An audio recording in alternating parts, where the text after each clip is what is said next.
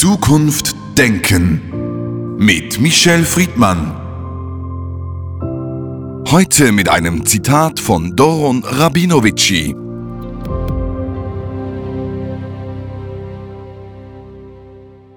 Theodor Herzl stritt für einen liberalen Judenstaat. Michel Friedmann, die Debatte um Israel ist in Woche 11. Seit elf Wochen gibt es weltweit und auch in Israel Proteste gegen die verschiedenen Reformvorhaben der Regierung. Letzte Woche war Premier Netanyahu in Berlin. Bundeskanzler Scholz hat sehr zurückhaltend Kritik geübt. Wie war Ihre Reaktion darauf, diese Zurückhaltung auch in dieser Phase vorzunehmen? Es wäre unmöglich gewesen, dass die deutsche Bundesregierung oder der Bundeskanzler dem Wunsch des israelischen Premierministers, der, das muss man ja immer noch mal betonen, demokratisch gewählt wurde und der auch eine Koalition parlamentarisch mit einer Mehrheit entschieden haben lassen konnte, nicht äh, zu Besuch eingeladen hätte oder den Besuch entsprechend sich verhalten hätte. Die deutsche Bundesregierung hat, äh, wie ich finde, für die Verhältnisse, die zwischen Deutschland und Israel in Anbetracht der Shoah doch vorhanden sind, sich relativ klar geäußert. Und auch die Außenministerin hat sich relativ klar geäußert. Das hat bestimmt Netanyahu ein bisschen äh, die Suppe verdorben, aber nichtsdestotrotz waren die Bilder für ihn, dass er in Berlin empfangen wurde, für die Stabilität nach innen, also nach Israel bei seinen Anhängern und Anhängerinnen wichtig. Er konnte beweisen, und da muss man differenzieren, Israel ist sowieso nicht isoliert, aber dass er als äh, Ministerpräsident und diese Regierung nicht isoliert ist. Aber letztendlich hat das für die Prozesse, die wir in Israel feststellen, feststellen, nämlich die Auseinandersetzung, und zwar die existenzielle Auseinandersetzung zwischen dem, was die Regierung machen will, nämlich Entdemokratisierungsprozesse, um die eigenen Korruptions- und sonstigen Strafprozesse zu verhindern einerseits, und andererseits eine Bevölkerung, die sagt, der Rechtsstaat ist unverzichtbar und wir wollen eine Demokratie mit Rechtsstaat und wir wollen, dass äh, die Standards, die als westliche Demokratiestandards nach 1945 etabliert wurden, nicht zerrissen werden. Diese Konfrontation hört deswegen nicht auf.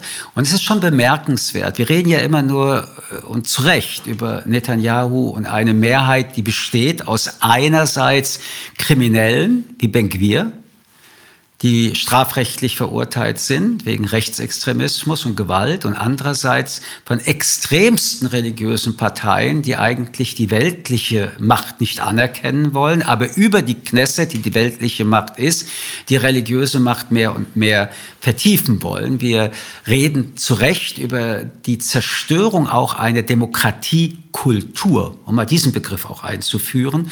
Denn in der Art und Weise, wie sich das durchboxt, erleben wir ja, dass die Spaltung, dass die Radikalisierung auf allen Seiten, dass der Monolog, der immer gewalttätiger und lauter wird, statt der Dialog stattfindet, dass es also eine tiefe Entzweiung innerhalb der Gesellschaft gibt, einerseits, aber wir sollten dann doch auch die andere Seite mal in den Mittelpunkt nehmen.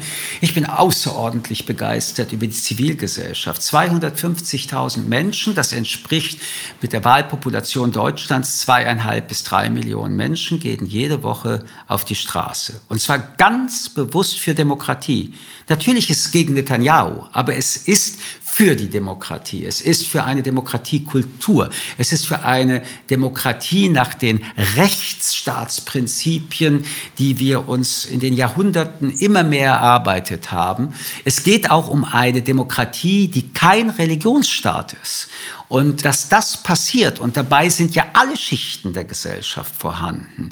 Und es sind auch alle Bildungsschichten und Einkommensschichten vorhanden. Das ist doch schon eine sehr ausdrückliche und positive Bewegung, die wir sehen. Und wir hören, dass Reservesoldaten, selbst Offiziere sagen, mit Netanyahu würden sie da nicht dienen.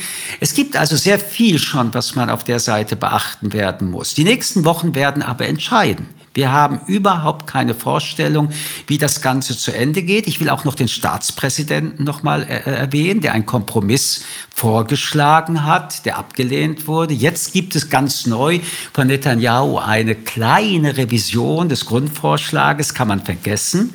Aber wir sehen, dass eine ganze Gesellschaft im Prozess ist. Und das finde ich schon etwas, was wir bei der Analyse mit berücksichtigen müssen. Am Ende wird es nur Verlierer geben. Das ist keine Frage.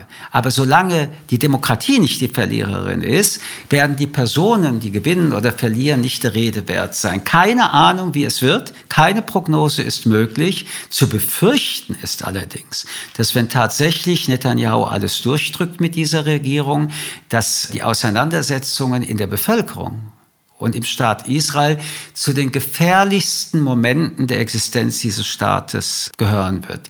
Man hat ja schon vor Jahrzehnten von klugen Ministerpräsidenten gehört, die große Gefahr Israels kommt nicht von außen. Wenn, dann kommt sie von innen. Und diese Prognose ist jetzt zum ersten Mal in der Generalprobe erlebbar. Wir haben vor ein paar Wochen schon über das Thema Israel in der jetzigen Situation gesprochen und Sie haben aufgezeigt, wie gefährlich die Situation ist. Ist diese Situation in den letzten acht, neun Wochen, seitdem wir gesprochen haben, noch gefährlicher geworden. Das ist das eine. Und zweitens, ist die Demokratie solchen Herausforderungen überhaupt gewachsen?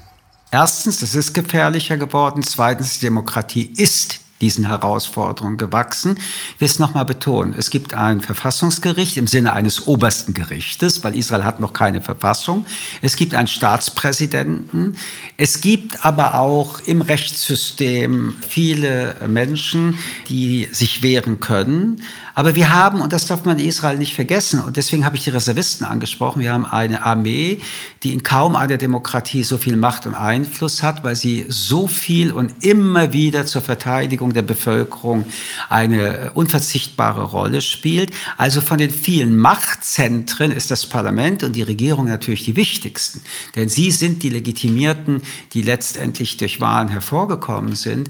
Aber die Auseinandersetzung zwischen Machtzentren und vor allem der Bevölkerung das wird nicht weniger. Die große Gefahr, weil Sie mich gefragt haben, ist es gefährlicher geworden ist, als wir das letzte Mal gesprochen haben, war das Ganze noch Theorie. Jetzt ist es Realität. Was mich so sehr beunruhigt, ist die aggressive Spaltung, das Aufeinandertreffen in tiefster Unversöhnlichkeit in Teilen der Bevölkerung.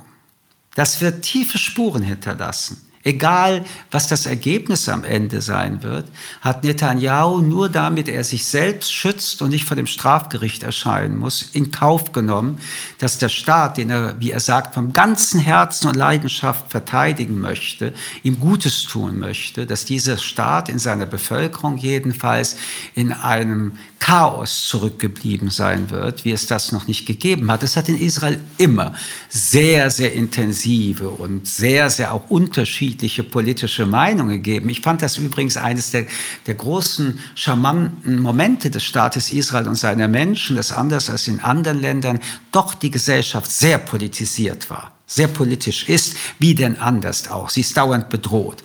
Aber es gab noch nie eine so tiefe Spaltung, ein Graben zwischen doch vielen und vielen. Und lassen Sie mich noch ein letztes hinzufügen.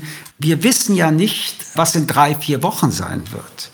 Wird es Kompromisslinien geben? Wir wissen nicht, ob dieses Gesetz, wenn es dann verabschiedet wird, in welchen Formen auch dann in die Praxis umgesetzt werden kann. Wir wissen so vieles noch nicht. Aber eins wissen wir. Netanyahu und seine Koalition sind Menschen, die nur an sich denken und ihre Interessen. Und man muss es noch mal erwähnen, die Religionsvertreter, die auf dem extremen bis extremistischen Lager der Religion stehen, versuchen eine Gesellschaft und ein Staat, in dem sowohl Menschen, die weltlich leben wollen, das heißt ja nicht, dass sie nicht sich als jüdisch und religiös jüdisch definieren, aber sie sind nicht fromm. Einerseits und andere Menschen, die ja auch schon aus der Schulbildung die weltliche Bildung gar nicht mehr kennen. Tausende und Abertausende Kinder gehen in Schulen, wo Fragen der Mathematik, der Wissenschaft nicht mehr eine Rolle spielen.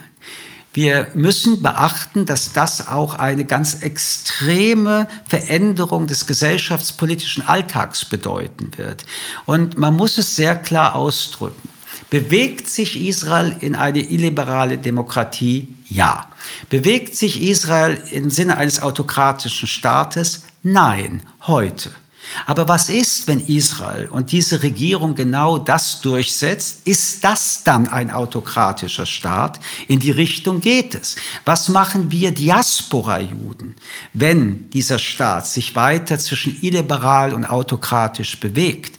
Wollen wir heute beispielsweise, wenn eine Veranstaltung des Keren Hayesot ist oder der Vizo, wollen wir, was früher, und früher heißt noch vor wenigen Monaten selbstverständlich war, israelische Minister bei den Veranstaltungen haben, weil es die Veranstaltung aufwertet? All solche Fragen auch wie, was versteht die Diaspora in ihrer Solidarität darunter, dass sie unter Umständen eine Regierung unterstützt, die autokratisch ist? Wenn man auch in Deutschland sich mittlerweile umhört, sieht man, wie kritisch selbst die offiziellen Stimmen des Zentralrats und anderer Organisationen sich anfangen einzumischen. Und vielleicht ist das auch eine Perspektive, die wir heute noch mal diskutieren müssen. Wir Juden aus der Diaspora haben wir dann noch die Möglichkeit, egal was sonst an Fragen angeht, eine grundsätzliche Verteidigungslinie für Israel zu formulieren. Ich weiß jedenfalls für mich, und ich bin seit über 60 Jahren jemand, der immer, wenn ich gefragt werde, Israel verteidige, ich habe immer sagen können, Israel ist die einzige Demokratie im Nahen Osten. Und ich finde, das ist von einer solchen Qualität, dass über alle anderen Anwürfe man zwar diskutieren kann, aber sage mir doch bitte keine, Ägypten sei in irgendeiner Form vergleichbar mit einer Diktatur von harter Hand oder Syrien, auch bevor jetzt dieser Bürgerkrieg und dieser Massakerkrieg stattgefunden hat, oder Jordanien oder Saudi-Arabien. Die Qualität der einzigen Demokratie in Israel ist ja auch ein Grund, warum es die Verbindung zu den Europäern und vor allen Dingen zu Amerika gegeben hat, aber auch zum Diaspora-Judentum. Ich erinnere mich, dass das mal eine sozialistische Kibbutz-Bewegung war. Ist es nicht mehr heute, ist es eine kapitalistische IT-Bewegung in diesem Land. Kein Problem, solange es demokratisch ist. Wenn es aber nicht mehr demokratisch ist, was bleibt dann noch?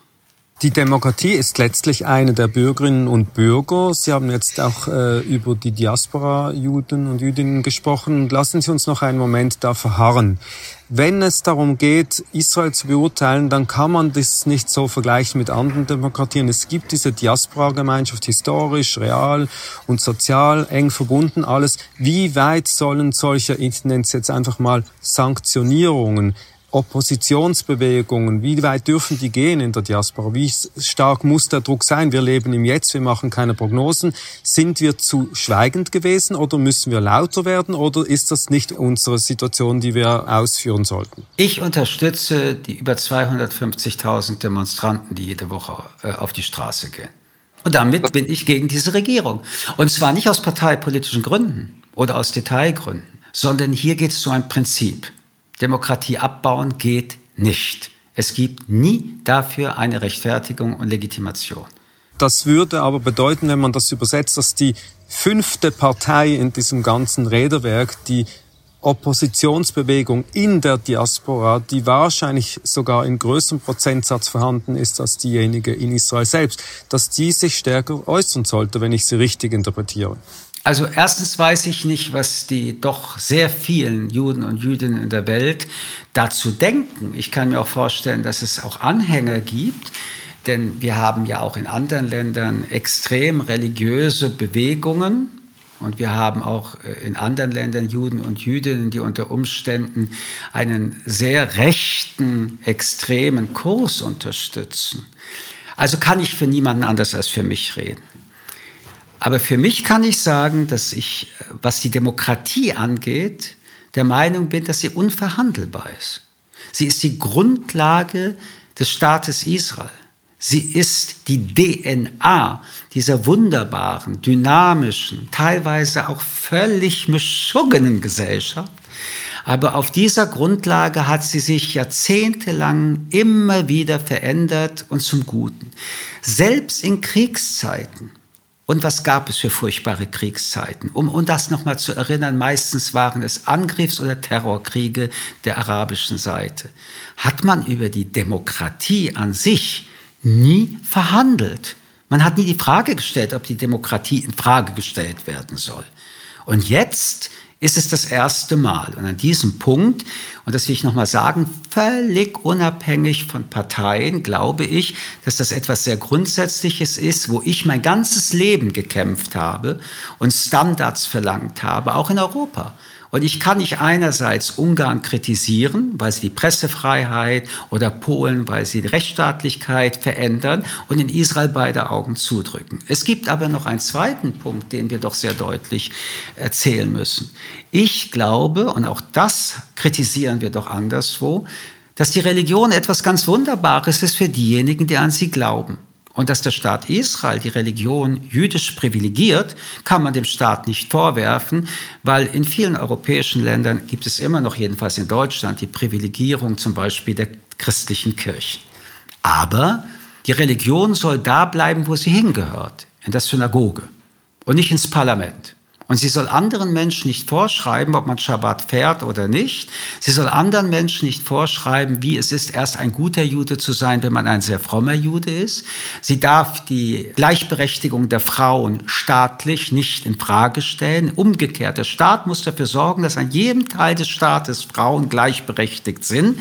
Das ist schon lange nicht mehr in den Konklaven der sehr extrem jüdischen Religiösen, zum Beispiel in Jerusalem. Und hier geht es um die Frage, dass auch das das Demokratische ist. Der Staat sichert Grundrechte, auch wenn jemand sehr religiös und fromm ist. Und an diesen beiden Punkten ist in der Tat übrigens schon auch unter Ben Gurion ein Missverständnis entstanden. Und die religiösen Parteien wurden in Koalitionen immer eingebunden. Und Koalition bedeutet, ich will meinen Stück von der Torte haben. Und jetzt sind sie schon fast dabei, die ganze Torte zu backen und lassen ein paar Stückchen für Netanyahu beispielsweise. Ich glaube, dass wir hier in der Tat eine kultursoziologische Veränderung haben, wissen, dass auch religiöse Familien sehr viel mehr Kinder haben und dass sich auch die Proportionen verändern. Also der Staat Israel hat in seiner Demokratieidentität eine große Herausforderung und Arbeit zu leisten. Und am Ende, das müssen wir auch als Diaspora-Juden vollkommen anerkennen, entscheiden die israelischen Wahlbürger, nicht wir. Ich bin kein Israeli. Wäre ich Israeli und würde wählen, wäre ich jetzt in Israel und würde demonstrieren, dann ist es eine Legitimation von innen. Auch ein Diaspora-Jude, so sehr er sich mit Israel solidarisiert und identifiziert, und das tue ich, analysiere von außen. Michel Friedmann, vielen Dank für das Gespräch. Ich danke Ihnen. Zukunft Denken mit Michel Friedmann. Ein Podcast des jüdischen Wochenmagazins Tachles.